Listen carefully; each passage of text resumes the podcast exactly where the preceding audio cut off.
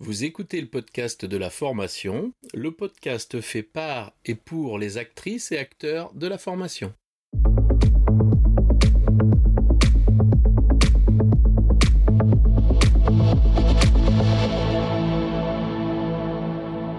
Bonjour et bienvenue. Je suis ravi de vous recevoir sur le podcast de la formation dédié aux formatrices qui souhaitent profiter de retours d'expériences terrain qui fonctionnent et de stratégies détaillées étape par étape. Chaque épisode vous permet de mettre en place des actions immédiates et d'obtenir des résultats efficaces et concrets. Bonjour et bienvenue sur le podcast de la formation. Je reçois aujourd'hui Sylvain. Sylvain, peux-tu te présenter? Salut Laurent, bonjour à tous. Donc, je m'appelle Sylvain, euh, vieil entrepreneur lyonnais qui euh, s'est d'abord lancé dans les bijoux pour cheveux à l'âge de 20 ans. Enfin, je me suis lancé dans les bijoux pour cheveux à l'âge de 20 ans. Euh, une aventure folle qui m'a permis de mieux me connaître, surtout, de faire plein, plein, plein, plein d'erreurs et de rebondir en étant intervenant, prof dans l'école de commerce dans laquelle je n'étais pas encore diplômé d'ailleurs, pour raconter un peu mon parcours, pour créer des cas pratiques sur mon histoire, pour faire réfléchir sur un vrai cas d'entreprise. Et cette expérience d'enseignement m'a vraiment passionné. Je, faisais déjà pas mal de choses dans ce monde-là avant, euh, mais ça a été un peu le déclic, euh, avec aussi la rédaction d'une bande dessinée sur l'esprit d'entreprise pour les collégiens qu'on a distribué plus de 500 000 exemplaires en version papier euh, dans tout le monde de la francophonie. Un projet un peu fou démarré comme ça sur un coin de table avec un copain dessinateur et un autre auteur. Et ces deux éléments, euh, suite à la liquidation de ma boîte de bijoux pour cheveux, m'ont donné envie de me, lancer à fond dans quelque chose qui était peut-être plus moi que les bijoux pour cheveux, c'est-à-dire l'enseignement, la pédagogie, la formation. Et c'est comme ça que j'ai créé Sido en 2008, avec euh, l'idée, le moteur de d'être capable de trouver les moyens de donner envie d'apprendre. Pour nous, il est très important de donner envie d'apprendre, qu'on a tous envie d'apprendre au fond, mais il faut trouver les ressorts de chacun euh, pour que chacun réussisse à monter en compétence sur des, sur des sujets très divers. Mes projets euh, vachement plus simples, parce que bah, je sortais d'une liquidation sans, euh, sans le soutien des banques, sans le soutien du marché en général, hein, parce que même si en France l'échec n'est pas si horrible, c'est pas toujours facile de se relever, même à titre perso en fait, en termes de confiance en soi, on, on repart d'en dessous de zéro. Et euh, petit projet qui s'est monté au fur et à mesure et qui a grandi euh, doucement, mais toujours en voulant faire des choses bien, euh, en, en, voulant faire des choses aussi un peu exceptionnelles, d'être fier de notre travail tous les matins, de se lever et de se dire cool, aujourd'hui je me lève, je vais encore faire des choses bien, je vais aider des gens à, à progresser sur des sujets. C'est comme ça qu'on a lancé aussi à côté, en, vraiment en, projet passion. Et d'ailleurs, ouais, pour te raconter l'histoire, parce qu'elle est un peu folle, Dessine-moi l'écho. T'as déjà vu les vidéos Dessine-moi l'écho? Ça te oh, parle? Oui. Oui, cool. je les ai utilisés euh, dans mes cours, notamment quand il y a eu la nouvelle réforme de la formation professionnelle. J'ai trouvé qu'un beau dessin valait quand même mieux que de très longs discours. C'était effectivement le slogan de cette série où alors on a copié le style graphique sur des vidéos TEDx qui avaient été euh, dessinées comme ça parce que vidéos TED sont généralement géniales mais dessinées comme ça c'est encore plus cool sauf que là le dessin est fait a posteriori. Donc parfois, on se rend compte via le dessin que le discours n'était pas si clair, si bien structuré. Et, mais on aimait beaucoup cette technique du dessin qui apparaît en même temps que la voix, qui permet vraiment d'ancrer les idées. Et donc on s'est dit qu'on allait adapter cette, euh, technique-là euh, à notre sauce à nous. Et là, par contre, le dessin est réfléchi en même temps que le texte, de telle sorte à s'assurer que la structure soit juste. Et on voulait absolument à la fin un schéma.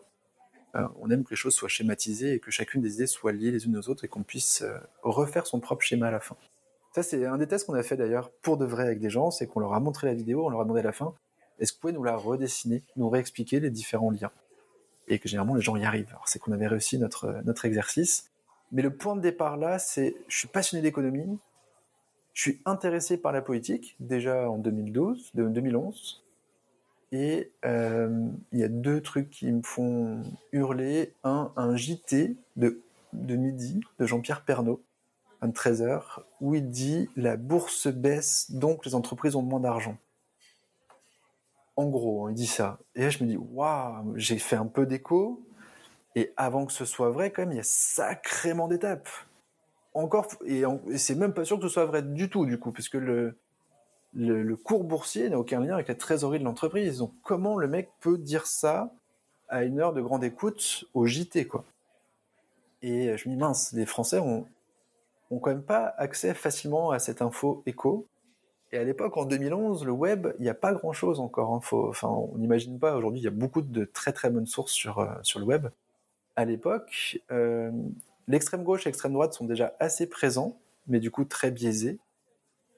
Et il n'y a pas grand-chose d'assez neutre, euh, simple au milieu. Le Monde, à l'époque, numérisait son journal. C'était même, c'était pas des articles dédiés au web. C'était juste le, journal qui était numérisé. Et, euh, et donc on se dit, bah faut qu'on fasse quelque chose parce que les élections de 2012 arrivent et ce serait cool que les Français comprennent les grands enjeux économiques et votent en connaissance, en conscience, en comprenant les problèmes et en votant pour les solutions qui leur paraissent les plus efficaces parce qu'en fait on les connaît pas nous les solutions. Tant que ça n'a pas été testé on peut pas dire que ce soit la bonne. Au moins si les gens ont compris le problème ils pourront dire cette solution répond au problème ou pas. Parce que c'était un peu le, souci qu'on avait avec les programmes de l'époque, on se dit waouh, mais en fait, ce qu'ils proposent comme solution, ça répond pas du tout à la problématique en fait. Donc autant que les gens les comprennent, et c'est comme ça qu'on a lancé cette collection de vidéos avec merci hein, à eux encore. On a envoyé ça à une vingtaine de journaux, de médias qui nous plaisaient bien, en disant voilà, on va vous faire une vidéo gratuite tous les mois euh, pendant X mois. On verra si ça prend pas, mais on veut que les gens comprennent ces sujets-là et on va le faire de façon didactique, pro, avec des experts euh, sélectionnés et vérifier est-ce que vous êtes OK de la diffuser? Parce que nous, avec notre petit blog dans notre coin, ça va pas faire grand-chose. Et euh, sur les 20 journaux à qui on a envoyé, il y en a un seul qui nous a répondu, c'était Le Monde. Enfin, c'est quand même celui dont je rêvais. Donc c'était un peu fou comme histoire. Et pendant 10 ans, c'est comme ça qu'on a, enfin 8 ans, on a diffusé des vidéos euh, sur le, en une du monde.fr tous les mois sur des sujets éco. Et c'est marrant que tu me dises que tu as utilisé la vidéo parce que du coup, peu de temps après ça, j'ai envoyé quand même euh, les vidéos à l'éducation nationale en disant, bah voilà, on fait ça, c'est gratuit, c'est diffusé en, avec une licence, une licence Creative Commons 4.0, ce qui fait que c'est utilisable gratuitement dans le cadre d'un enseignement euh, pour que chacun puisse la rediffuser, ce qui était vraiment le but. Et j'avais reçu un courrier à l'époque m'expliquant que les vidéos n'étaient pas un moyen noble d'apprendre et que du coup c'était refusé et qu'ils ne pousseraient pas auprès des enseignants. Ah, c'est moche. bon, au final, les enseignants ont pris le truc. Hein. Les vidéos sont dans tous les manuels scolaires aujourd'hui euh, d'économie et les enseignants les utilisent aussi bien en éco, en compta, en gestion, en histoire parfois aussi. Et c'est l'essentiel. Ou les étudiants aussi, euh, on a des grosses, gros pics de, de lecture, de visionnage juste avant le bac parce que c'est un bon moyen de réviser a priori pour certains. Mais voilà, en fait, on a toujours essayé de faire des choses un peu comme ça, et, avec notre ton à nous, sans trop de... On n'aime on aime pas trop faire comme tout le monde, on n'aime pas trop prendre des subventions et autres, et qu'on nous dise comment faire les choses. Euh, et je pense que ça se voit aussi dans, dans notre blog sidologie.com, où on aime bien euh, avoir un ton un peu décalé, pas toujours être dans la mouvance euh, de que tout est génial, tout est beau, et, et tout le monde est gentil. Quand ça marche pas, bah, faut le dire aussi et on, aime bien ça. Voilà un peu le début de l'aventure. Et le rêve ultime, ultime, puisqu'on n'y est pas encore, moi, ce serait de, former les enseignants. J'adore l'enseignement, j'adore les enseignants, ils font un boulot essentiel, très très dur, de plus en plus dur. Et d'ailleurs, ça me rend très triste parce qu'à l'école de Bahut, on a beaucoup d'enseignants qui postulent, ce qui montre qu'aujourd'hui, il y a un désamour de cette fonction-là. Pourtant, il faudrait réinvestir. Je suis en ce moment à Montréal pour un, un trip initiatique, une learning expedition de, 12 mois pour m'immerger vraiment dans le monde de la pédagogie montréalaise. il y a un truc super important. Ici, les enseignants démarrent leur carrière à 56 000 dollars, ce qui fait un équivalent de 35 000 euros bruts en France, qui est déjà au-dessus de ce qui est proposé en enseignant au démarrage. Mmh. Mais le plus important, c'est qu'au bout de, ils sont augmentés tous les deux ans. Et au bout de 16 ans, ils sont à 96 000 dollars ou 95 000 dollars ce qui est un équivalent 70 000 euros brut. Oui, et, aujourd'hui, nous, on parle de revalorisation, hein. mais ils n'ont pas dit combien. Ouais, de quelques dizaines d'euros par mois, quoi. On n'est pas sur... Euh, là, 95 000 dollars par mois, tu commences à, euh, par an, tu commences à vivre très bien à Montréal, quoi. Et je trouve ça important, tu vois, de revaloriser tous les deux ans, de les suivre. Alors par contre, ils sont, euh, ils sont obligés de se former, ils sont un peu plus évalués aussi. Mais c'est valorisé au moins. Ça, je trouve ça bien. Alors, ça n'empêche qu'ils ont du mal à trouver des enseignants quand même, hein, ici. Mais j'aimerais bien que ce métier soit plus valorisé en France. Voilà. Mon rêve ultime serait d'aider les enseignants à retrouver du plaisir dans leur job en ayant des bases en pédagogie, parce que finalement, aujourd'hui, on te demande d'être expert de ton sujet et pas du tout de savoir animer une classe. Alors que je suis pas sûr qu'il faille toujours être expert de son sujet pour être capable d'animer une classe sur un sujet. Et euh, du coup, bah, ils sont un peu perdus euh, dans un rush total euh, tout le temps et pas trop le temps de prendre du recul sur leur activité ni sur le plaisir de leur activité qui se résume bien trop souvent à d'autres choses que le fait de transmettre. Voilà, ça serait mon rêve ultime. Mais en, attendant, j'ai eu la chance de pouvoir créer mon école. Euh, parce qu'après notre expérience malheureuse, je suis allé voir la dirigeante de SIDO et lui dit ah, qui m'accompagne.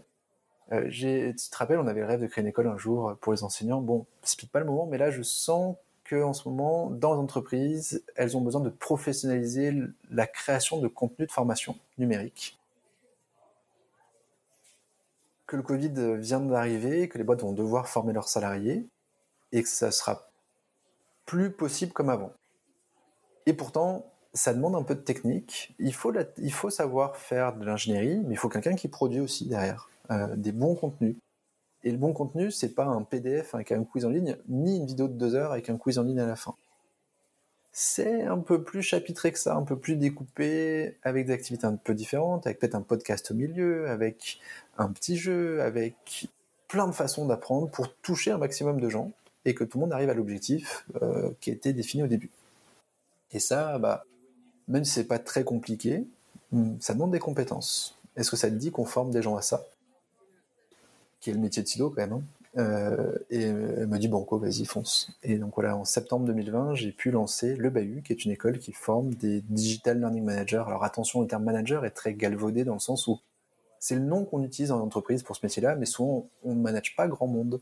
Euh, c'est en fait plus souvent de la conception pédagogique avec de la de l'intégration numérique, c'est-à-dire la création dans les outils auteurs, avec potentiellement un peu d'accompagnement des apprenants aussi, d'animation de communauté apprenante, et un peu de stratégie sur comment, quels sont les sujets sur lesquels on doit investir en priorité pour tous nos salariés montent en compétences, et quelle expérience d'apprentissage on va leur proposer tout au long de leur carrière. Voilà en gros ce que ça va englober. Euh, ce mot, ce joli mot, mais qui, le métier est en train de se professionnaliser. Hein, oui, on, commence à vouloir des experts en intégration multimédia, en ingénierie pédagogique, en administration LMS, qui est la plateforme sur laquelle on diffuse les contenus de formation, en animation de communauté apprenante, parce que c'est encore autre chose, c'est, de la euh, community management d'apprenants. Voilà, c'est, en train on voit de nouveaux métiers qui apparaissent, d'où plein de noms, et dans chacune des boîtes, pour le même métier, on a quatre noms différents. Donc du coup, euh, c'est pour ça qu'on s'y perd un peu et que le, nom au-dessus de tout ça, le nom chapeau autour de ces métiers-là, c'est Digital Learning Manager. Voilà pour l'explication. Ce que j'entends euh, et qui retient mon attention, c'est que euh, tu, repars de l'entreprise là. Tu n'es plus dans, une dimension formation, intra-formation, intrans, centre de formation. Tu, es, tu pars de besoin et de l'entreprise. Et je crois que là, il y a quand même quelque chose d'important parce que très souvent, l'entreprise, elle va rencontrer le centre de formation. Le, centre de formation propose son catalogue. Elle lui dit écoutez, regardez, c'est formidable ce qu'on fait. Et en vérité, il n'y a pas cette écoute du besoin terrain. Et, réellement, aujourd'hui, euh, on, a, euh, on a ce besoin d'attention à ce que l'entreprise veut parce que nos formations doivent être opérationnelles. Voilà, un petit peu ce que, ce que moi, moi j'observe. Et, c'était assez rigolo. Il y a quelques temps, j'ai formé euh, des gens à l'ingénierie pédagogique. J'avais une personne qui venait d'un centre de formation, j'en avais douze qui venaient d'entreprises différentes. Et pour moi, ça a été un vrai changement. Avant, j'avais euh, dix personnes qui venaient euh, de centres de formation, puisque c'était là qu'on enseignait la formation et qu'on construisait la formation. Et aujourd'hui, on voit ce mouvement, on voit les choses se déplacer. Donc, du coup, euh, du coup, j'entends bien ce que tu dis avec le bahut qui va partir de l'entreprise, du besoin de l'entreprise, de ce qu'a besoin de l'entreprise pour pouvoir, pour pouvoir bah, développer de nouvelles compétences dont elles ont réellement besoin aujourd'hui. Bah, surtout que les métiers changent très vite, évoluent très vite. Qu'un programme qui a été créé il y a 5 ans, je suis désolé, il est déjà obsolète. Hein. On voit que l'évolution dans notre job est ultra rapide, beaucoup plus rapide que les OF, euh, organismes de formation ou centres de, formation. ou université. Et quand on est en reconversion, on n'a pas le temps. Enfin, on n'a pas 5 ans, quoi. on peut pas donner 5 ans pour changer de métier. Il faut que ça puisse aller vite et que ça réponde immédiatement à un besoin. Euh, moi, je milite vraiment pour ça, pour que on crée des formations qui répondent aux besoins des entreprises. Qu'en fait, en répondant aux besoins des entreprises, on répond aux besoins des apprenants, qu'est qu'on leur donne une première chance. Une première fois la chance de faire ce métier-là, de faire leurs preuves, et après, bah, d'évoluer, de continuer à faire leur propre veille, de devenir expert d'un des points, de devenir freelance mais que sans ce premier pied dedans, c'est très dur. C'est souvent une personne qui est en reconversion, euh, il y a eu un souci pro-perso dans les trois dernières années. Donc c'est une personne qui manque de confiance en elle. Et quand on manque de confiance en soi, d'aller sur le marché du travail et d'aller dire allez embauchez-moi alors que j'ai pas grand-chose à montrer, bah, c'est l'enfer. Et du coup ça crée une déception, sachant que c'est lourd en investissement financier souvent, mais c'est surtout lourd en investissement perso la famille derrière, quand on a 30-35 ans, elle, euh, elle douille un peu. Hein. Euh, parce qu'on a beaucoup d'heures en plus, on a beaucoup de pression, beaucoup de stress d'un nouveau sujet, avec un accompagnement plus ou moins bon. Donc euh, non, c'est la responsabilité aujourd'hui des écoles qui proposent de la reconversion, d'accompagner à trouver un premier job, d'accompagner à se créer un portfolio euh, là, je réagissais encore sur LinkedIn là-dessus, de, quelqu'un, un employeur, enfin un recruteur qui dit, euh, par principe, nous, on refuse tout ce qui vient des formations 100% euh, en ligne.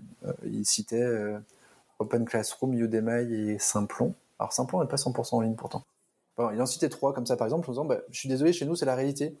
Donc faites gaffe, si vous voulez vous réorienter, sachez que les boîtes ne font pas confiance à ces écoles-là. Mais que là, pour moi, il y a un vrai gros sujet. Il y a un gros sujet pour les apprenants qui fassent attention à choisir les, les écoles qui sont un peu soutenues par les employeurs, mais aussi euh, à ces fameuses écoles qu'elles essayent de créer un vrai réseau de partenaires employeurs, qu'elles créent des formations qui répondent à des vrais besoins et qu'elles créent des formations un tout petit peu plus exigeantes. Parce que quand tu vois le niveau de sélection de la plupart des formations aujourd'hui, bah, tant qu'il met son CPF sur la table, on, le prend quoi. Et en fait, mmh, c'est ça. Ouais, c'est cool. C'est ce qu'on a observé, tu sais. C'est quoi alors les critères de sélection? Bah, C'est le financement. Ah, d'accord. mais vous savez que cette personne, elle n'a elle pas de prérequis pour suivre la formation, donc ça va pas fonctionner. Oui, non, mais euh, on a le financement. Ouais, voir le métier pas fait pour elle. Parce que. Enfin, il y a vraiment un sujet de est-ce que ça va vous plaire? Moi, j'ai un peu un engagement moral vis-à-vis de mes étudiants. Je veux que pour les cinq prochaines années, ils puissent avoir leur place dans ce métier-là et qu'ils puissent s'y éclater. Si je le sens pas, je préfère leur dire. Après, on s'engueule parfois parce qu'ils comprennent pas. Ouais, mais bon, euh, tu vois, comme je te disais euh, en off que j'avais créé une école, nous on a un premier mois où tu choisis ton métier parce que tu viens regarder ce qui se fait exactement. Parce qu'en réalité, les gens ont des visions, des représentations, mais elles sont pas souvent bonnes. Et par exemple, moi je l'ai assez souvent euh, sur les gens qui veulent être développeurs. ils veulent être dev, ils veulent être dev. quand ils font au troisième jour qu'ils font du dev, ils disent ah ben non mais c'est pas ce que je voulais faire. Bah voilà. Et du coup, on a cette capacité de réorienter euh, directement. C'est pas à peine euh, d'emmener dans des voies de garage. oui, parce que même dev devient une voie de garage. Enfin, euh, encore plus avec l'arrivée de l'intelligence artificielle, de l'IA. Le pisseur de code, donc celui qui prend le cahier des charges et qui fait que qu'écrire du code, il va, il est de plus en plus challengé et par l'IA et par la concurrence internationale. Donc celui qui a encore beaucoup de valeur, c'est euh, celui qui a une expertise sur un langage, celui qui va être capable justement de designer cette architecture ou écrire sur le cahier des charges, ou être capable de relire ce que, ce que l'IA fait, parce que l'IA fait encore des conneries, et heureusement, de toute façon elle en fera toujours, euh, ça reste une intelligence euh, artificielle, et comme une intelligence humaine, il y a des conneries, donc il faut être capable de relire, regarder derrière. Mais celui qui, est très polyvalent mais qui ne sait pas faire grand-chose, aujourd'hui, il vaut malheureusement presque plus rien dans l'entreprise. Tu me parlais tout à l'heure de reconversion. Euh, moi, j'accompagne des formateurs au quotidien sur des parcours de formation de formateurs. J'ai beaucoup, beaucoup de gens en reconversion. Euh, une fois que ces personnes euh, ont fini leur, leur, entre guillemets, leur, leur, formation de formateur, qui commencent leur vie, euh, quel serait pour eux euh, l'intérêt de venir euh, compléter au bahut, par exemple? Est-ce que tu as ce genre de, de candidats ou alors ce sont des gens très très éloignés et toujours très éloignés de la formation initiale, quoi, de la formation initiale de formateur Alors, c'est un profil qu'on a mais qu'on refuse beaucoup. parce que le job de digital learning manager est beaucoup plus solo et beaucoup plus face à son ordi que face à un public. Et du coup, c'est pas toujours les mêmes compétences. Après, celui qui a les deux, c'est une brute. On en a eu, et notamment dans les enseignants, on en a pas mal, où là, ils ont une compréhension de l'apprenant qui est dingue, une capacité à créer des supports passionnants qui est folle, et une envie en plus de transmettre qui est euh, énorme tout en sachant animer derrière une classe virtuelle passionnante. C'est ça qui est, extraordinaire dans ces profils-là. Mais mm. attention, digital learning, c'est 80% du temps seul face à son ordi avant de euh, diffuser sa production. Et en termes de taf, ça va être 20 jours pour deux jours de présentiel.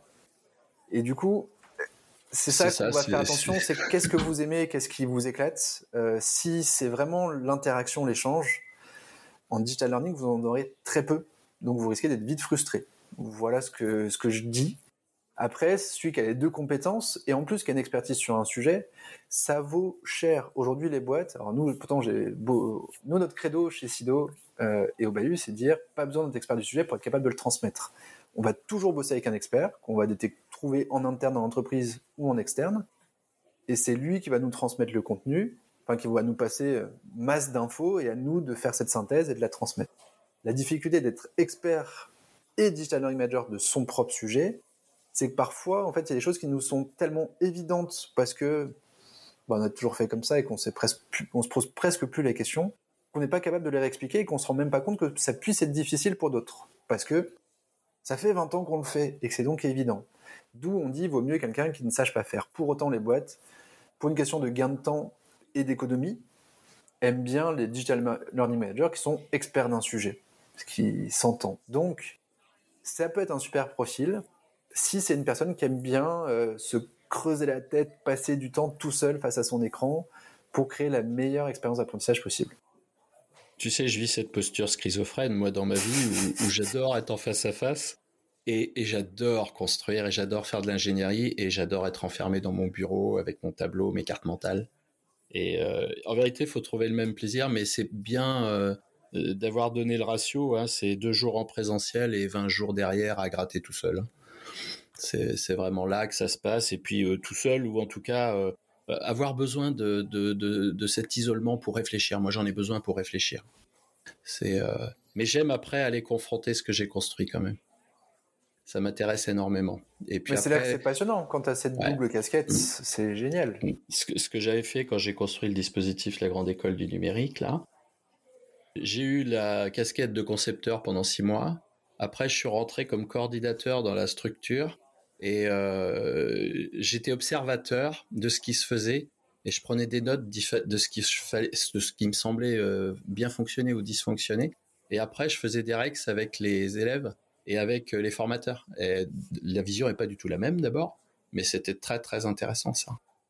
Jusqu'à construire les cours avec eux. Hein. à certains moments de l'année pour, euh, pour euh, encore augmenter leur implication dans les projets euh, qu'on qu développait, et, enfin c'est le cas de dire qu'on développait. C'est une super pratique pour moi pédagogique de, que de faire créer le cours par les étudiants. Ah en cas de c'est quelque chose où on les prévient. En plus, ça va être leur métier de, de créer des cours et que nous, notre programme n'est pas figé ça, c'est une intro pour le sujet d'après sur lequel on va aller sur les, titres, certifications et autres où on est un peu obligé de figer des évaluations, par exemple, que je ne comprends pas parce que le métier évolue tellement vite que nous, entre notre première promo et notre septième qui démarre en septembre prochain, il y a une évolution dingue. Notamment, euh, bah, là, il va y avoir une semaine sur l'IA qu'on n'avait pas du tout avant. Eh oui. Sur les 13 semaines de formation parce que faut connaître ses outils, parce qu'il faut, faut suivre, être capable de faire de la veille dessus, même si on les utilise pas au quotidien enfin, on l'utilise ou pas. Au moment, il faut les connaître. On peut pas. Euh... on peut pas passer à côté. Et moi, j'arrive pas à comprendre. Tu vois, j'ai des filles qui sont à l'école, au vrai bahut, au bahut de l'école, et qui me disaient, mais papa, ils nous interdisent d'utiliser euh, chat GPT. et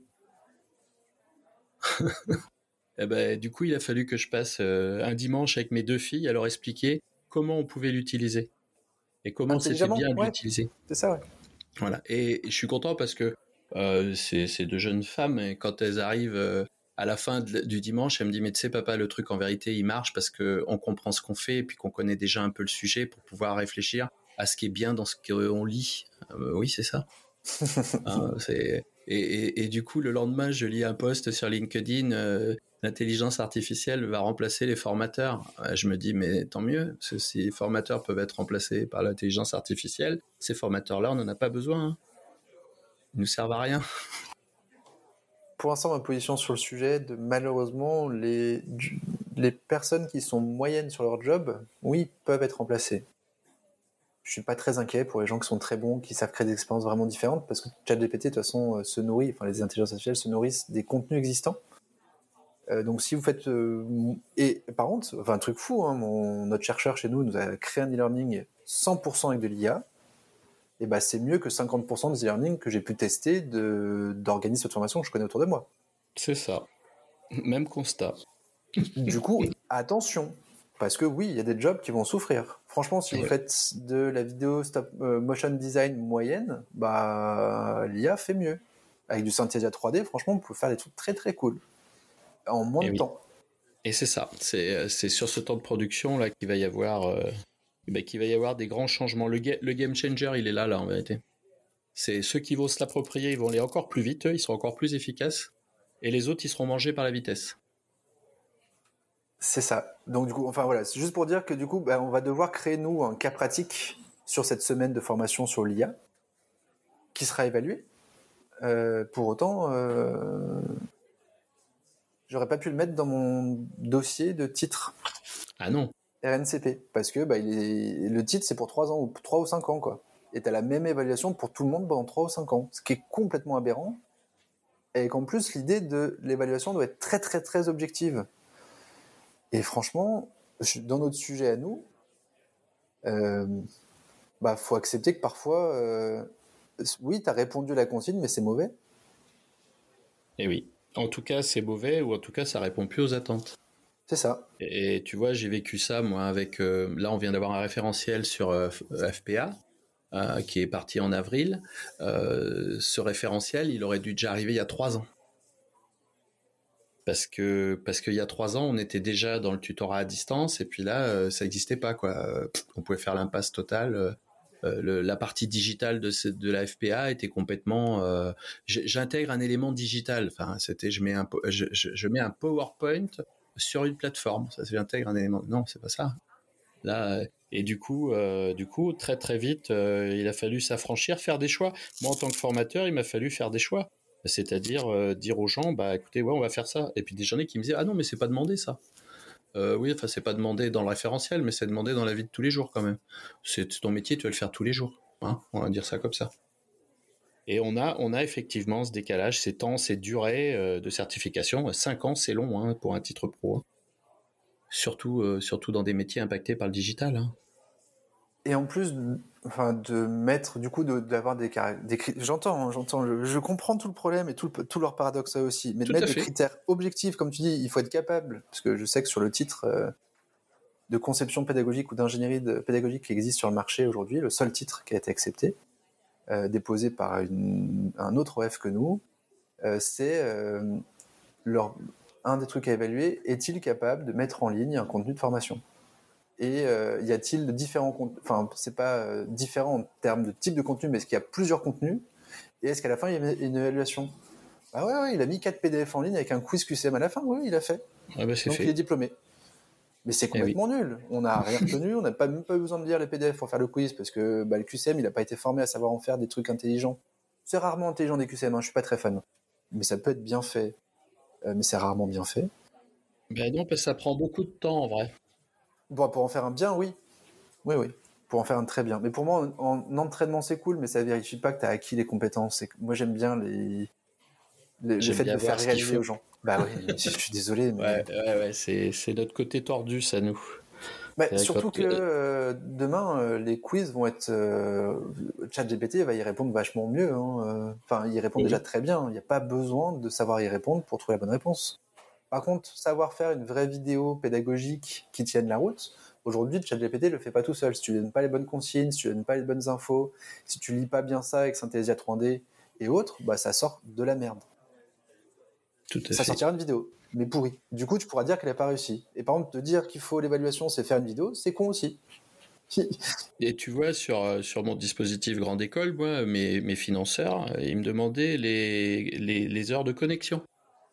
Moi, je leur expliquais, mais moi, je me connecte le matin et je vais faire mes courses, hein, les gars. mais par contre, j'ai dit, nous, je vous donnerai pas d'heures de connexion, parce que je vais pas faire remonter ça, ça m'intéresse pas. Par contre, pour chaque apprenant, vous aurez un syllabus et un livrable correspondant, bah qui sera son livrable de travail. Et comme ça, vous pourrez regarder, observer réellement le faire, ce qu'il a fait. Bah du coup, ils n'ont pas trop chassé hein, derrière, ils nous ont pas trop embêtés. Puis après, tu sais, quand tu remontes du score ou des données comme ça, tu mets un bon fichier, euh, et puis euh, un bon fichier Excel, et puis tu leur dis, bah c'est ça, comme c'est imbitable. Ah bah, j'ai demandé toutes les datas, hein. moi je les ai toutes. Hein. Regardez, si vous cherchez, il y a tous les noms, il y a toutes les connexions, il y a tout. Ouais, mais euh, comment on s'en sert? Ah bah, moi je sais pas. Hein. Moi, vous m'avez demandé de la donner, je vous les donne. Hein. Donc après, bah, il m'avait pu embêter, du coup. Ouais, d'autant que dans le monde de l'entreprise, c'est aussi en train d'évoluer hein, sur ces horaires et autres où on accepte vachement plus le full remote, que les gens ils fassent peut-être pas un 9h-18h non-stop euh, de chez eux, mais qui remplissent leur mission. Euh, et la formation doit aussi un peu évoluer comme ça, surtout la formation à distance. Euh, enfin, s'il y a un module à créer, il n'est pas toujours sur la plateforme? Enfin, s'il y a quelque chose à créer pour montrer qu'on a compris, ou de se filmer en train de faire l'opération, ou euh, même, tu vois, tu peux te former, être cuisinier en ligne, mais derrière, tu vas faire te filmer en train de faire le plat et de montrer à peu près à quoi ça ressemble à la fin. Bah, ça, ça se fait pas nécessairement en étant enregistré sur la plateforme, et pourtant c'est un temps de travail avec un temps d'accompagnement, avec un outil où toi tu vas pouvoir partager en tant que formateur sur un Discord ou autre pour pouvoir euh, en live faire des retours à ton étudiant? Moi, ce que je leur demandais de faire, euh, c'était de me faire, euh, de me décrire comment ils s'y étaient pris dans cette partie d'analyse. Comment je lui suis pris, par quoi tu as commencé et pourquoi tu as fait ça? Et à chaque fois, je leur demandais de me faire un petit résumé, ben, comment vous y êtes pris? Ça me permettait de voir s'ils comprenaient le comment faire. Parce qu'après, ils peuvent refaire euh, dans une dimension procédurale, ça, peut se comprendre. Mais c'est pas parce que tu maîtrises la dimension procédurale que ce que tu produis est de qualité. Tout à fait. Donc du coup, et tu vois ça par exemple tout à l'heure, t'exprimer euh, la dimension de l'interaction avec l'expert. Ben moi souvent ce que je trouve avec l'expert, c'est qu'il est très très fort dans la dimension procédurale. Il a cette compétence inconsciente et du coup la grande difficulté c'est de lui dire euh, qu'il faut pas tout mettre et qu'il faut mettre que l'essentiel. Et, là je joue avec eux à euh, ça sera pas complet quand ça sera, il y aura plus rien à rajouter. Mais avec moi la règle c'est que ça sera complet quand on n'aura plus rien à enlever. Voyez-vous? Eh ben ça marche. si tu leur présentes euh, comme ça, ça marche. quel est l'essentiel? Qu'est-ce qu'il faut retenir? Est-ce que ça, si je le sais, euh, est-ce que est-ce que c'est important ou pas? Euh, Et si je le sais pas, surtout, qu'est-ce qui se passe? Bah pas grand-chose. On l'enlève. et puis on y va à tâtons, hein, par itération. Hein, on réessaye. et ça, c'est intéressant. C'est cette relation expert-concepteur, c'est magique.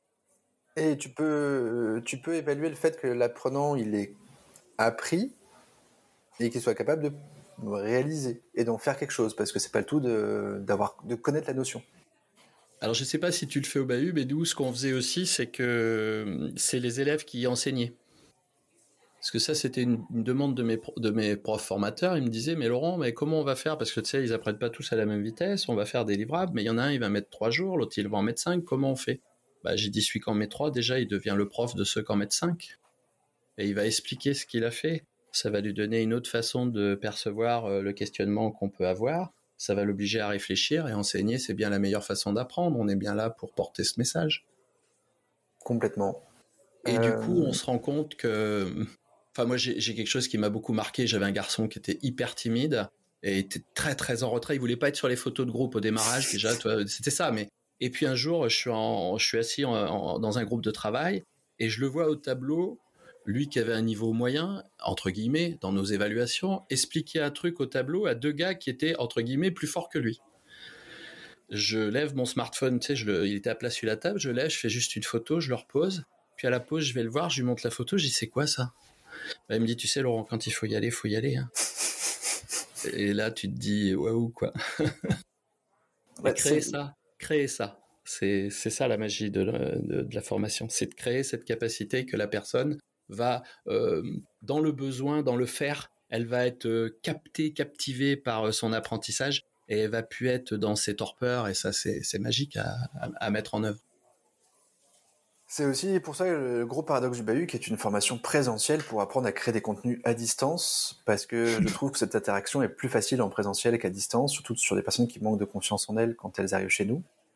Euh, c'est un premier point, et du coup, il se crée ce groupe, cette promo et cette émulation folle où ils s'entraident tous, puisqu'ils arrivent tous avec 10-15 ans d'expérience avant, donc tous avec des compétences dingues, même si eux n'en ont pas l'impression ou ils s'en rendent pas bien compte, mais ils sont tous déjà très intéressants en arrivant chez nous et donc derrière, il y en a qui ont des compétences plus graphiques, plus vidéo, plus ingénierie, plus gestion de mmh. projet ou plus connaissance de l'entreprise, qui peut être aussi très importante. Euh, et ils s'entraident beaucoup, beaucoup tout au long de la formation. Et l'apprentissage entre pairs est le plus ah puissant. Ah oui.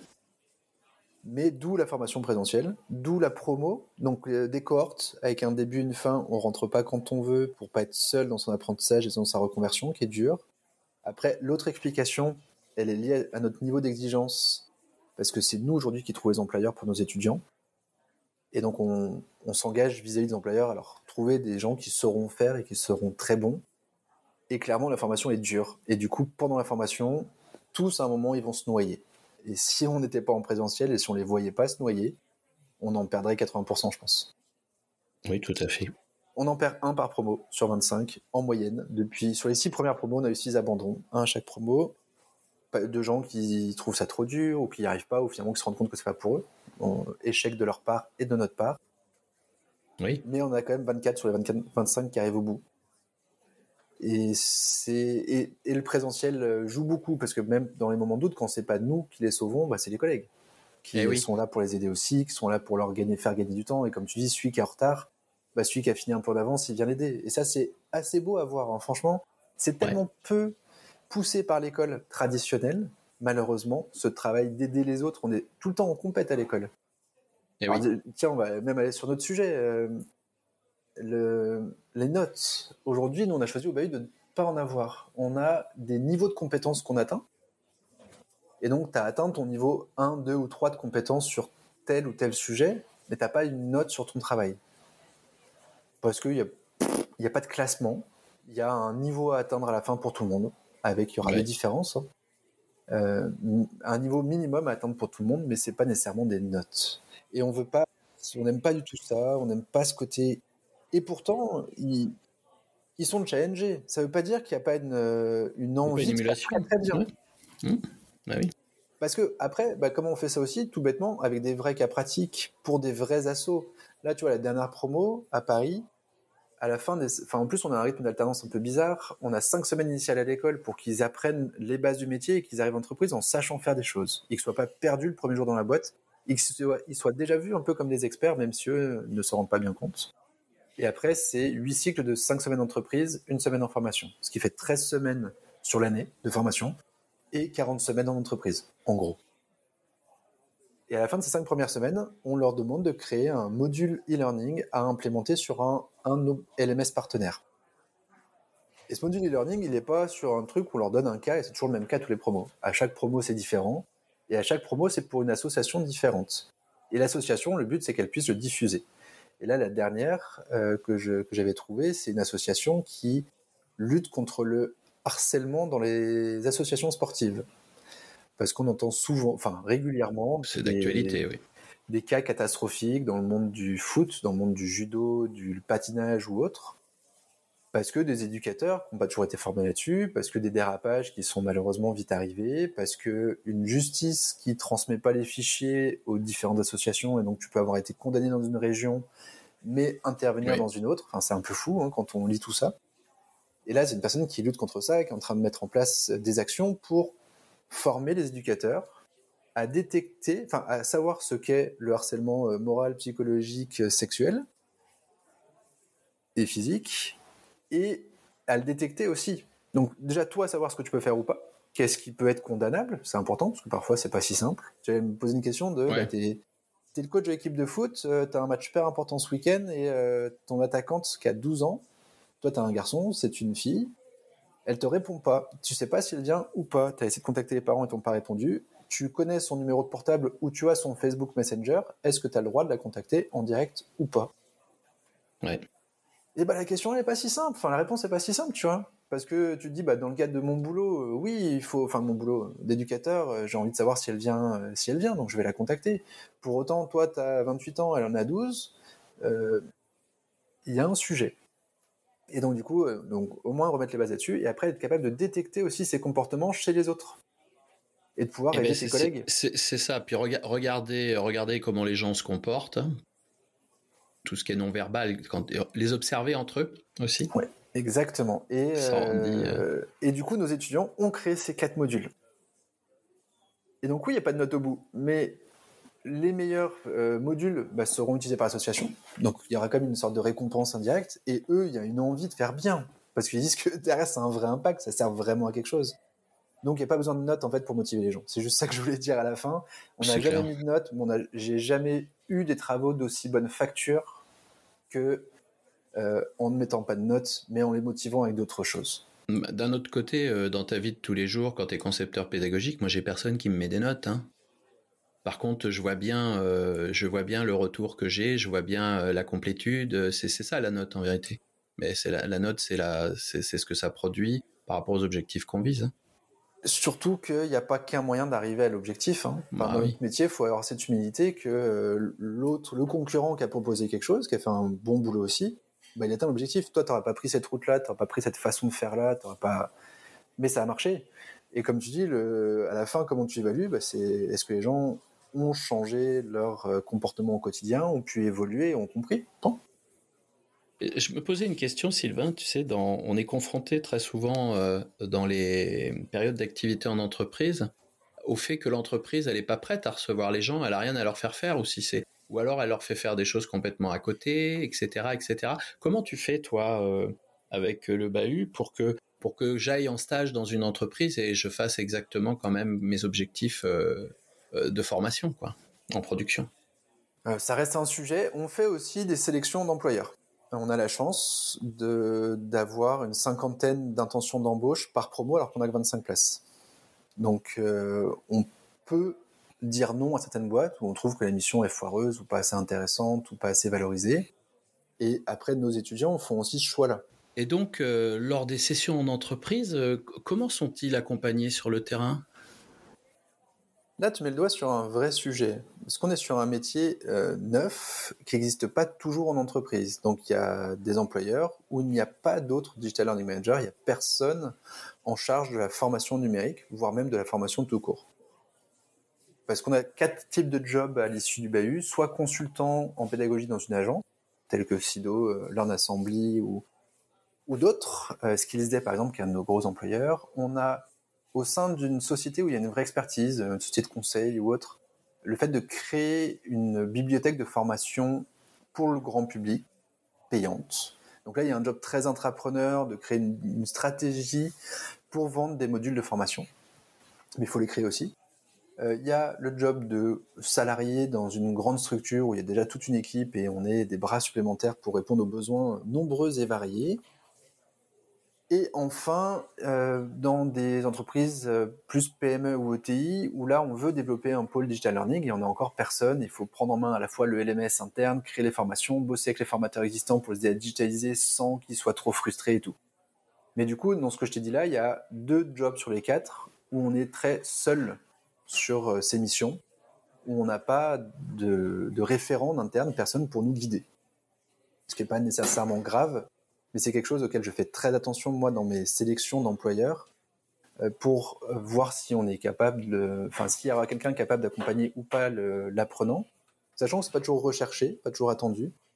Mais quand ça l'est, je vais pas envoyer quelqu'un. Donc je vais chercher un profil plus intrapreneur ou entrepreneur, quelqu'un qui est déjà plus à l'aise avec ça, qui a aussi un profil un tout petit peu plus euh, commercial, marketeur en interne pour imposer et vendre ses idées aussi, quand il n'y aura pas de référent à côté. Mais après, on les suit euh, quotidiennement. Moi, je fais euh, deux points obligatoires avec chacun des employeurs pendant toute la formation, plus deux webinaires collectifs où ils peuvent aussi venir et participer, poser leurs questions. On essaye de garder une relation très forte pour leur dire où sont nos étudiants, ce qu'ils sont capables de faire, qu'on les attende pas aussi sur des choses où ils n'ont pas encore été formés. Oui. Et euh, c'est là aussi où c'est un peu fou, un peu fou, mais nous c'est ce qu'on adore, c'est que je fais un point euh, après leurs cinq premières semaines en entreprise pour voir justement les sujets sur lesquels ils ont besoin de vite monter en compétence pour être plus à l'aise sur leur job. Et là, on, fait péter notre programme sur la sixième semaine de formation, ou celle où ils reviennent là. Bah, on met des euh, séances potes pour potentiellement 3, 4, 5 étudiants sur les 25 qui ont besoin de monter en expérience, en compétences beaucoup plus vite sur du storyline, sur euh, la réalisation de vidéos sur fond vert ou ce genre de choses, parce que parce que moi je peux pas euh, je peux pas je peux pas envoyer des étudiants gaspiller je n'aime pas oui. ça oui puis qui plus est sur ces publics là ils sont conscients de ce qu'ils savent faire donc du coup c'est pas peine de les mettre en difficulté c'est plus facile de les accompagner et de les monter en compétences. On, faisait exactement la même chose en vérité. Euh, en fonction du projet, en vérité, on, on, adapte le programme et la temporalité du programme. Et du coup, c'est quand même très intéressant parce que ce qu'ils apprennent a, du sens tout de suite dans ce qu'ils produisent. Donc, il n'y a pas de décalage, ça ne crée pas de problématique d'apprentissage, ça. Euh, il est confronté, il va apprendre à faire de la capture vidéo, eh ben, une fois qu'il a appris à faire sa capture vidéo, si pendant après 3, 4, 5 semaines il est amené à en faire, il va vite comprendre euh, les mécanismes et il va vite euh, apprendre en faisant. Donc c'est une très bonne méthode ça. Oui, mais qui du coup exige déjà une relation forte avec les employeurs et exige d'être capable de remettre en, en, question son programme un peu tout le temps en fonction des demandes et des étudiants et des employeurs. Je ne forme pas, enfin moi je forme pas des des, ouvriers ou des petites mains de l'entreprise, parce que moi, mon but, c'est qu'ils soient employés sur les cinq prochaines années. Mais si, grâce à nous, ils ont pu faire leur portfolio, leur portfolio la première année chez leur employeur, que ça s'est bien passé et qu'en plus l'employeur les embauche à la fin, mm. ça me fait aussi moins de boulot à moi. Donc je fais tout pour que ça se passe au mieux, en sachant que j'ai cette responsabilité-là de les aider à être les plus performants possibles sur ce nouveau métier qui n'était pas le leur avant. Tout à fait. Est-ce que euh, tu euh, euh, est-ce que tu sens que dans les entreprises où tu as intégré ces nouveaux profils, ils, portent un peu cette parole auprès des autres? Est-ce qu'ils est-ce dans, dans leurs espaces métiers, est-ce qu'ils échangent? Est-ce que les gens viennent te dire ah mais tiens dans l'entreprise A que moi je connais bien parce que je suis l'entreprise B ils ont ça moi j'aurais aussi ce besoin tu as ça ou ça s'essaime un peu comme ça dans l'entreprise par l'entreprise? Oui, après, ça reste un sujet où, euh, enfin, qui est encore très neuf. Euh, donc beaucoup de découvertes, beaucoup de nouveautés de partout. Mais euh, après, nous, la chance, ça va être quand il y a un ancien du bahut, bah, lui, il va recruter bahut, du coup, il va faire attention. Enfin, souvent, ils ont cette exigence-là ou cette envie-là. Donc, nos anciens sont plutôt chassés sur le marché du travail et se chassent entre eux. C'est ça qui est assez marrant. Du coup, une fois que tu fais partie de la communauté, bah, ils s'appellent pour dès qu'il y a un besoin qui s'ouvre. Donc ça aide, ça aide pour la suite, mais c'est un boulot en fait. Hein. Ça se fait pas tout seul. Euh, moi, ça me paraît. la dernière fois, ce qu'on m'a posé la question de comment je faisais, et, en fait, j'ai vu tout ce qu'on pratiquait pour ça. C'est du temps, c'est de l'énergie, c'est du travail, c'est de la présence sur LinkedIn, c'est euh, des échanges réguliers avec nos employeurs, avec nos anciens, c'est le fait de faire les réinviter régulièrement à l'école pour qu'ils voient aussi les nouveaux, qu'ils les rencontrent, qu'ils se créent des liens avec les nouvelles promos c'est le fait de leur faire des webinars aussi pour eux, enfin, ou des meet-up aussi pour eux. Là, on a fait un récemment bah, sur l'intelligence artificielle. on a convié tous nos anciens qui le souhaitaient pour venir découvrir ce sujet-là, ce qu'on pouvait faire avec. Et ils ont créé en live pendant le meet-up une petite application euh, liée avec de l'IA. Ça, demande, voilà, ça demande de l'animation, ça demande un peu de boulot, qui pour moi est ultra entre guillemets rentable. Je sais pas, j'aime pas ce mot-là. profitable, j'aime pas plus ce mot-là. ouais, mais c'est pareil. C'est la même idée derrière. C'est que finalement, bah, en faisant ça, euh, j'aurais moins besoin de chasser des employeurs pour mes prochaines promos parce que c'est du coup les anciens qui vont me, me trouver des jobs pour mes étudiants. Dans, euh, dans cette approche-là, est-ce que toi, tu organises euh, structurellement des, des, réseaux, des forums, des canaux spéciaux où ils vont se retrouver, tes alumni par exemple, ou bien, ou bien tes, euh, je sais pas, ta promotion en cours, ils ont, ils ont des moyens que vous organisez vous de, communication, type, je sais pas, tu leur feras un Slack ou, euh, ou un groupe, ou bien euh, c'est de leur propre autorité qu'ils font ça, s'ils le font d'ailleurs. Non, dès le premier jour, on leur met en place un Discord dédié où il n'y a que eux et les formateurs de, de la formation pour toute la promo, qui est un endroit d'échange avec des channels où il y a des règles selon les channels. De là, c'est euh, très vous faites vous faites vous raconter ce que vous voulez. Euh, là, au contraire, ça va être que de l'organe, donc c'est vraiment nous qui faisons les annonces par rapport à un changement de programme ou autre. Et c'est votre outil à vous et il reste à vie. Discord étant un outil que j'aime bien pour ça, qui est open source, gratuit pour l'instant, et donc du coup on, leur laisse tout au long de leur vie et ils continuent un peu à échanger. Mais ça n'empêche que bah, pour moi continuer à me tenir au courant de ce qui se fait, parce que bon j'ai la chance d'avoir Sido à côté hein, qui me tient au courant de ce qui se passe sur le marché et des évolutions. Mmh. Mais Sido n'est pas, c'est que, que 22 salariés au final sur un marché qui est en explosion. Euh, j'ai récemment lancé, et tu pourras partager le lien avec plaisir, une communauté euh, de concepteurs pédagogiques, digital learning managers, donc de personnes qui font la formation avec du numérique. Ouais. très important. Pour, parce qu'en fait, j'ai été très surpris qu'il y, ait eu, qu'il y ait autant de gens qui arrivent aussi vite et avec autant de questions, autant de besoins. Je trouve assez passionnant les échanges sur ce réseau. Du coup, que j'ai migré de Slack à Discord. J'avais commencé sur Slack mais ça mourait un peu, notamment parce qu'on perdait l'historique, alors que sur Discord, on va pas le perdre. Et ça, c'est quand même assez intéressant de pouvoir retrouver, retracer des discussions sur des outils auteurs, sur du Geniali, sur... Euh, là, il y a quelqu'un qui nous demande euh, si on a testé Cumulus ou RapidMook, par exemple, et on va pouvoir... Euh, les gens qui ont vraiment testé vont pouvoir donner leurs avis, et pas des blogs où ils sont à moitié payés pour mmh. écrire. Ce sera des vrais praticiens. Oui, où le gars t'explique l'outil que, de toute façon, il l'a pas utilisé, il l'a pas vu, mais il te l'explique bien quand même. Hein C'est ça. Ouais, parce qu'il y a des gens qui sont très bons pour ça. J'avais vu à l'autre jour et à la fin, le gars il dit non mais moi de toute façon je l'ai pas, hein, je l'ai pas essayé, hein, mais c'est vachement bien, hein. super. Euh, j'aime l'idée, euh, j'aime l'idée du Discord, euh, puisque j'ai la chance d'y être dans ce Discord. Ce que je trouve très intéressant, c'est que les gens posent des questions en toute humilité, quoi. C'est, il y a personne qui qui, qui se ressent ridicule de poser une question. Je trouve ça bien, alors que je suis sur d'autres forums où presque les gens, leur seul souci, c'est d'avoir l'air aussi intelligent que la question qu'ils posent. et là, j'ai pas ça. J'aime bien, j'aime bien les, j'aime bien ces échanges tout simples. Ah ben toi tu fais comme ça, ben moi je fais ah ben ça je sais pas faire moi, tu vois? Et je trouve ça, euh, j'aime bien, j'aime bien la, la, tone of voice de, de ce Discord. Ouais, je sais pas trop d'où ça vient, mais alors qu'il y a des stars dessus. Il y a, ah des, oui, il y a des gens qui sont des pointures là, qui, euh, qui ont des choses à dire. Il y a des influenceurs. Euh, il y a des influenceurs sur ces sujets, des spécialistes de certains outils, mais qui partagent de façon très humble et qui. Euh... je, je... Ouais, c'est très cool. Je suis très très content de ce, lancement. C'est bien, j'en rajoute un peu une, une, couche sur Discord parce que c'est pas un outil que, que, je vois beaucoup utiliser moi euh, dans le domaine de la formation euh, professionnelle, des formations de formateurs. Euh, bah, écoutez, formateurs, formatrices, allez jeter un coup d'œil, euh, utilisez cet outil. Moi, je le pratique et je l'utilise depuis des années. Euh, alors, c'était complètement par hasard. Hein, c'est parce que la première session que j'ai eue de développeur web à former, il y avait un de mes collègues qui me disait ouais, on va faire un groupe Facebook. Hmm. Et là, tout d'un coup, j'ai un groupe Facebook, ouais. Euh, mais peut-être, tu dis pas possible. Peut-être eux, ils ont déjà des groupes. Euh, je dis, vous êtes déjà sur un groupe sur quelque chose, vous, pour discuter? Et là, il lève la main. J'en ai 23 sur 24 qui sont sur Discord. Et, et du coup, je me dis, euh, bah, je crois qu'on va rester là. Vous allez nous inviter, hein, ça va bien se passer. Vous allez créer, vous allez le faire. On sait pas faire. On a, je connaissais pas moi, tu sais. Bah, vous allez créer, puis on va le faire. Et puis, et puis voilà, on est. Voilà comment moi j'ai rencontré Discord sur la proposition des, de nos apprenants. Euh, et, Sachant que c'est un outil de gamer à la place. Bah c'est outil de... mais ils étaient tous là, mes geeks développeurs, moi. c'est ça. Une euh, communauté de gamers, mais un peu comme Twitch. Et d'ailleurs, on a beaucoup de choses à apprendre, je trouve, euh, dans le monde de la pédago des gamers.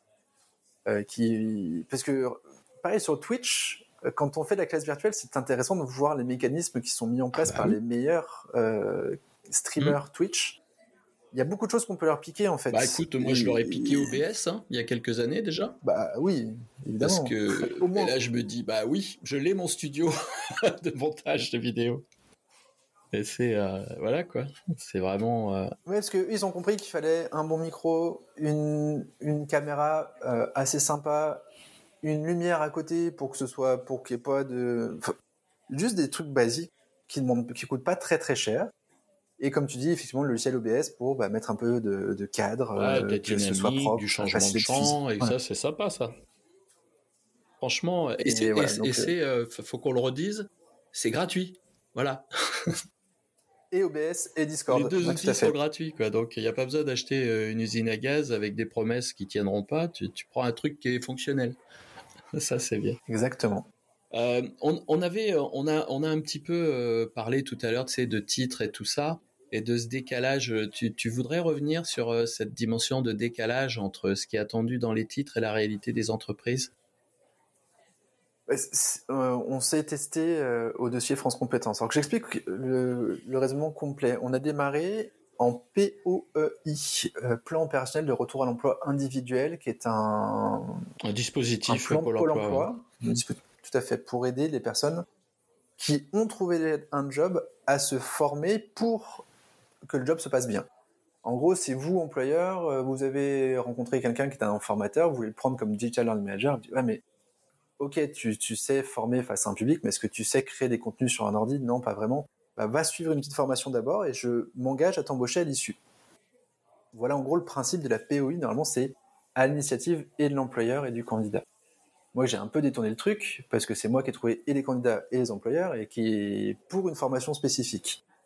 Et j'ai fait ça pendant trois promos. Euh, et Pôle Emploi, à qui les relations sont excellentes, ils, vraiment, ils ont fait un boulot incroyable. Pareil, je voudrais mettre un petit merci à Pôle Emploi, un énorme merci à Pôle Emploi, parce qu'on les critique beaucoup, parce qu'il y a peut-être des conseillers qui sont pas bons. Il y en a aussi des géniaux, ils font un super boulot ils sont passionnés, ils ont vraiment envie de faire des choses bien. Donc à nous, ils nous ont énormément aidés et je ne suis pas payé pour le dire. Ben, écoute, je vais faire un big up aussi, moi, à notre pôle emploi euh, La Couronne, ils se reconnaîtront, qui nous ont accompagnés. Ils nous ont pas accompagnés, ils ont très bien accompagné les apprenants pour qu'ils réussissent professionnellement. Ça, c'est important de le non, souligner. Super beau de leur part et des gens vraiment bien. Donc, ils nous ont ultra aidés, mais ils m'ont fait une petite alerte à la troisième promo. Sylvain, ça marche super, on est super content parce que 100% euh, des gens qui sortent de chez toi sont en emploi et sont contents. Euh, pour autant, il y a des élections qui arrivent, il y a un dispositif qui a été remis en question et on ne sait pas si on aura toujours le budget l'année prochaine. On est en train de nous le serrer au max parce qu'en ce moment on arrive à un proche d'un plein emploi, donc bah, on limite ces budgets-là. Oups, moi j'ai construit tout mon modèle là-dessus. Ouais.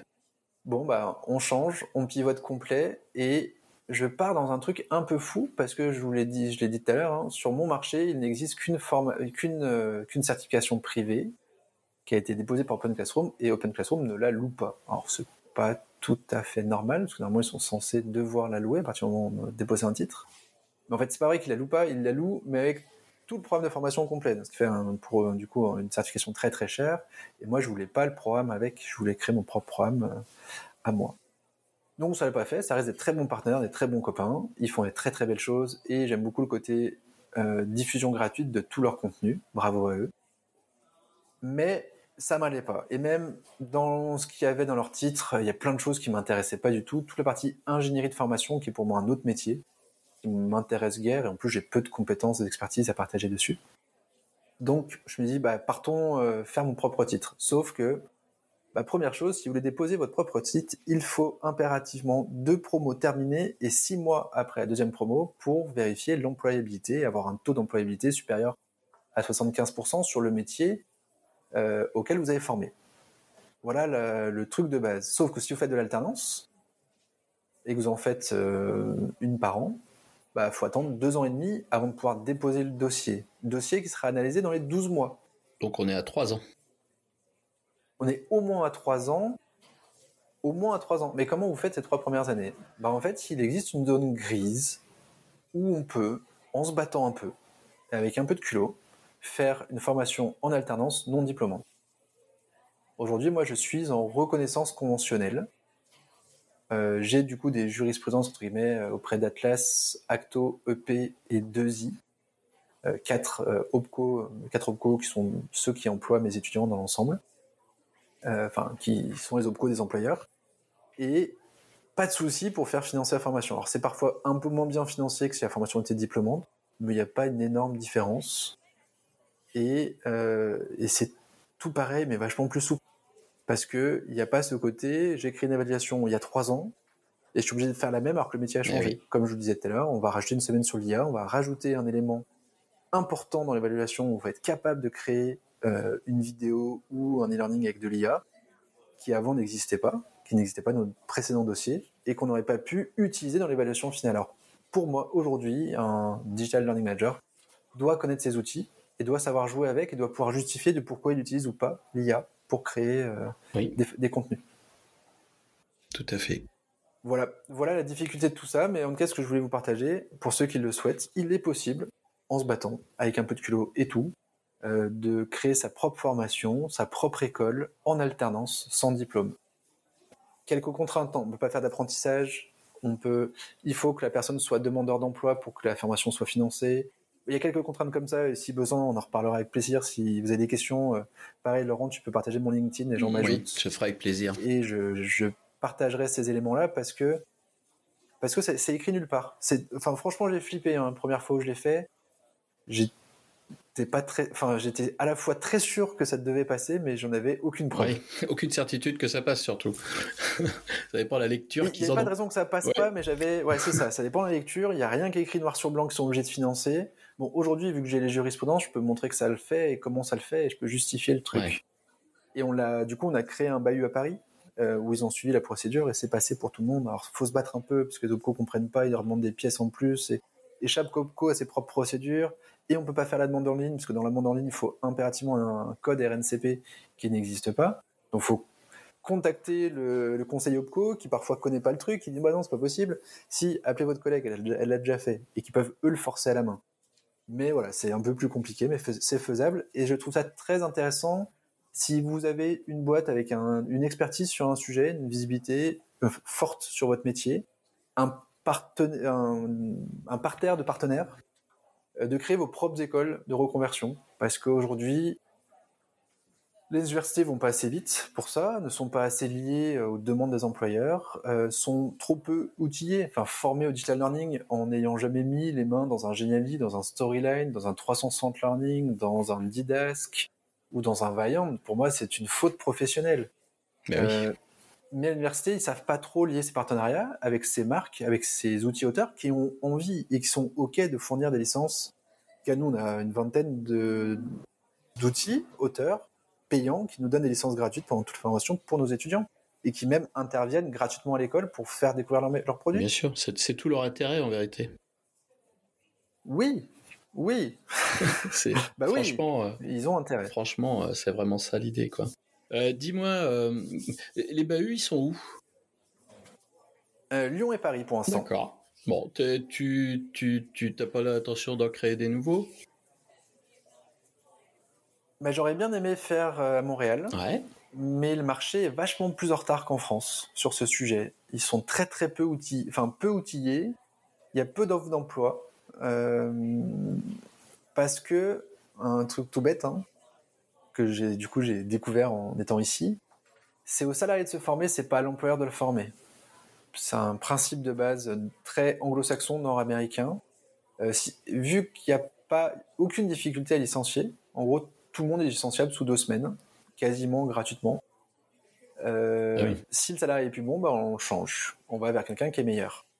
Donc, c'est à lui de rester à, la pointe et au top de la formation. Donc, les entreprises n'ont pas encore investi sur l'outil de formation comme outil de fidélisation. Il y a un turnover dans les boîtes ici qui est hallucinant.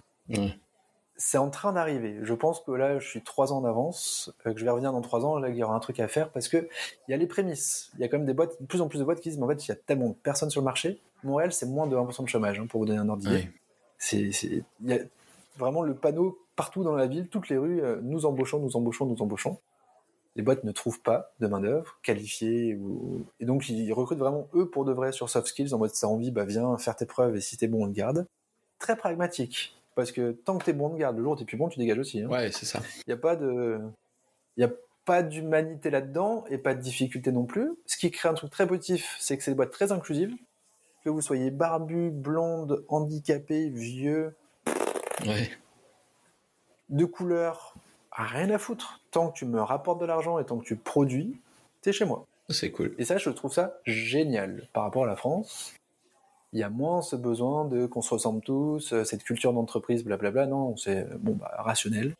Euh, t'es bon, t'as des compétences, viens chez moi, on, va avancer.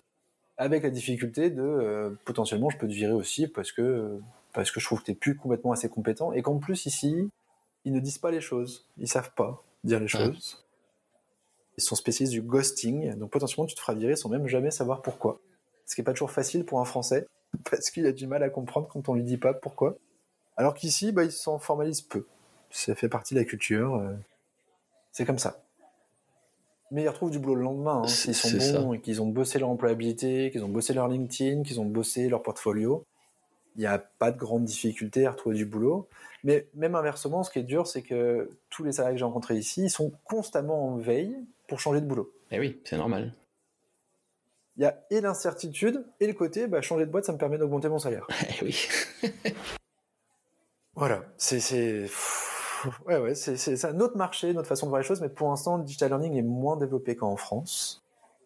Euh, donc peut-être plus tard. Après, mon rêve, ce serait peut-être euh, dans un pays maghrébin, enfin notamment le Maroc que j'aime beaucoup, euh, parce que je pense qu'il y a des choses à faire. Le rêve ultime, ce serait Madagascar, parce que j'adore ce pays et que j'aimerais aimer cette jeunesse qui malheureusement manque de rêve et d'espoir à bah, du coup être capable de créer des super storyliners, parce qu'aujourd'hui quand même storyline est, l'outil numéro un au niveau mondial qu'on manque de spécialistes storyline pour faire des jolies storylines et que j'aimerais bien créer une force là-bas de, de storyliner comme on a créé des développeurs web euh, à l'époque, il y a 10 ans à Madagascar. Voilà, ce serait le rêve ultime. Mais après, en ce moment, il y a un autre projet d'école euh, en France, à Lyon potentiellement. Ouais. Tiens, on est en quasi exclu. Euh, bah, J'en ai parlé pas mal hein, tout le long. Donc peut-être que c'est évident. bah, sur l'IA, j'aimerais créer une école de consultants en IA pour, euh, comme un peu des no-codeurs. Euh, des gens qui sont là pour vous aider à écouter vos besoins et à vous aider euh, à améliorer vos process, à gagner du temps, à gagner l'efficacité. Ça ne veut pas dire que ça va remplacer des jobs, je le répète. C'est vraiment pour vous éviter des tâches très chronophages où on peut faire du coup des erreurs parce que c'est aussi inintéressant. L'IA fait ça très très bien et permet de se concentrer sur les tâches à forte valeur ajoutée. Et que c'est pas un truc one shot. Pour moi, tous les métiers peuvent être impactés dans l'entreprise et peuvent avoir intérêt à utiliser des outils IA. Mais même un truc tout bête, moi j'écoute peu de podcasts, je dois te l'avouer. Je sais, tu, tu l'as écrit, que tu préférais lire. ouais, je, suis, je, préfère lire. Et ben, il, il, commence à exister des outils de plus en plus gratuits. Enfin, Yuri vient de m'envoyer un là que j'aille tester, qui permettent de euh, transformer tout l'audio en texte, en quasi simultané et en quasi 100% juste. Ouais. Bah, franchement, si tu pouvais diffuser ton podcast avec l'écrit, ah bah, je suis sûr que certains écrits me donnent envie d'aller écouter les podcasts. Pour l'instant, comme je sais pas où je vais, que je sais pas dans quel ordre c'est, bah, j'y vais pas. Mais que grâce à ça, bah, tu feras un, potentiellement, tu auras des podcasts plus visibles et qui donneront encore plus envie. Et c'est pas te remplacer. Ah c'est juste. Pas, du tout. Parce que toi, l'écrire, ce serait impossible. Et l'outil euh, YouTube est pas assez bon. Enfin, les outils existants sont pas assez bons. Non, c'est pas, c'est pas, c'est pas, euh, c'est pas exploitable directement, surtout. Mais là, c'est en train d'arriver. Et franchement, pour avoir vu les... ce qui m'a sorti, c'est assez puissant. Voilà, donc pour moi, c'est des gens qui feront ça, qui seront là pour vous aider et itérer, hein, parce que ça se trouve, il va tester avec un premier outil qui sera pas assez bon, il va falloir cleaner avec autre chose, puis repartir. Donc il faudra quelqu'un qui sache jouer avec tout ça, qui sache faire de la veille, parce que ça évolue à une vitesse folle. Et euh, voilà, je crois que c'est un truc qui me titille en ce moment, donc on, on va y réfléchir et avancer. Bah écoute, c'est un beau projet. On arrive au terme de notre, euh, de notre podcast. Euh, je, te remercie, euh, je mettrai tous les liens dont on a parlé sur le podcast. Comme ça, les gens pourront aller voir ton LinkedIn, ils pourront aller voir ce qu'est le bahut. J'espère que nos auditeurs et nos auditrices ont passé un bon moment. En tout cas, moi, j'ai passé un excellent moment. Je te remercie, Sylvain. Merci à toi, Laurent. Bah, ils sont les bienvenus sur le Discord s'ils font un peu de création de contenu numérique. Sinon, ils vont clairement être perdus, hein, parce que c'est quand même un peu technique ce qui est partagé. Et bah, merci à toi, c'est très cool d'échanger. Et bravo aussi pour tes expériences. Et j'espère te revoir créer une école bientôt, parce que j'ai l'impression que cette titille un Ça peu. Ça me gratte. cool. Je vous souhaite à tous une bonne écoute et puis à très bientôt sur le podcast de la formation. À bientôt.